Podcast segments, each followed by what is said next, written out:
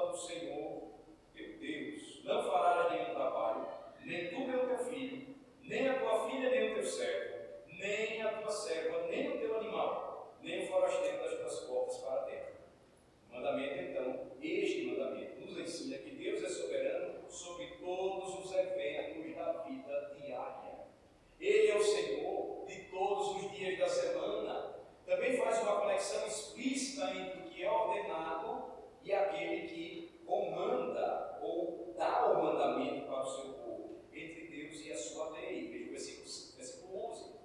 Porque em seis dias fez o Senhor os céus e a terra, o mar e tudo o que neles há, e ao sétimo dia descansou. Por isso, o Senhor abençoou dia de sábado e o santificou. A ordem aqui é: devemos trabalhar e descansar, porque servimos a um Deus que trabalha e descansa. Ele nos ensina isso. Ele descansa no sétimo dia das obras que fez para nos ensinar de que nem só de pão viverá o homem, mas de toda a palavra que procede da boca de Deus. O mandamento, então, ele mostra para nós, ligado aos demais, que esses quatro primeiros deveriam governar o relacionamento do povo pactual de Deus com o seu Senhor e Salvador. Os seis últimos, então, tratariam dos relacionamentos interpessoais. Eu deveria aprender, primeiramente, a me relacionar corretamente com o meu Senhor e Salvador, para poder saber me relacionar com o meu próximo. Esses mesmos mandamentos, também se baseariam em vários atributos divinos. Todos eles, veja que interessante. Quinto mandamento fala sobre o respeito à autoridade. Versículo 12: Honra teu pai e a tua mãe, para que se prolonguem os teus dias na terra que o Senhor teu Deus te dá. O que está por trás deste mandamento é a própria autoridade de Deus como nosso Pai. Observem que essa relação é tão preciosa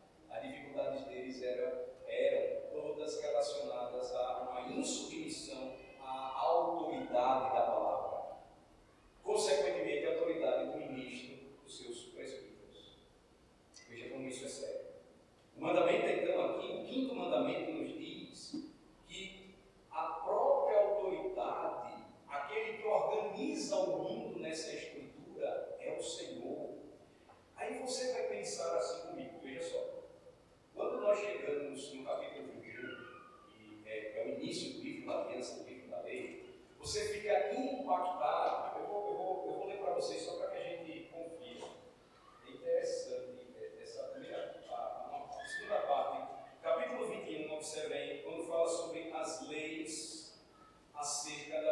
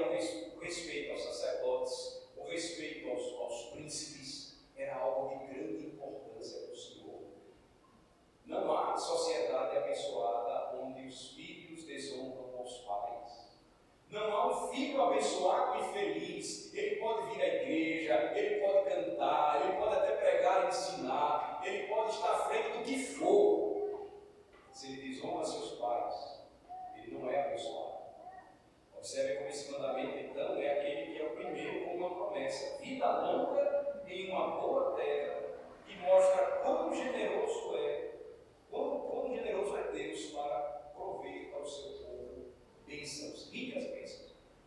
É, nós temos, é, você é uma igreja centenária, é, muitos velhinhos lá na igreja, alguns já com. A, a, a, o membro mais antigo da nossa igreja tem 97 anos lúcido ainda, a senhora lúcida. É, nós temos um presbítero é, que ele é até um pouco mais velho, acho que ele faz esse ano 100 anos, lúcido também. Já não pode ir à igreja por dificuldades de saúde.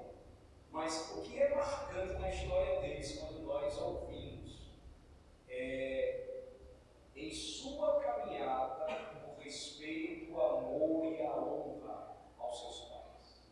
E a promessa diante dos olhos mais jovens, vida longa sobre a terra. Em linhas gerais, é o que acontece. Deus provê para o seu povo vida longa e abençoada e uma boa terra. Sexto mandamento, do 20, versículo 13, não matarás. Literalmente, na língua hebraica, não assassinarás, ou seja, não cometerás assassinato. Isso nos lembra que Deus é o Senhor e o doador da vida. Ele proíbe tirar vidas inocentes porque é um Deus que dá vida. Lá no capítulo 21 você ainda vai ter um contexto onde dois homens estão brigando e uma, uma mulher grávida passa naquela situação, ela é atingida. E aí você tem o verbo abortar ali. Ah, não necessariamente o aborto em que a mulher já perde a criança, mas a provocação do parto, se a criança nascesse viva, aquele que atingiu mesmo acidentalmente, teria sua vida poupada. Mas se a criança morresse, ele pagaria com a sua própria vida. Porque Deus, sendo doador da vida, não pensa como os homens pensam conforme as suas leis, e como muitos crentes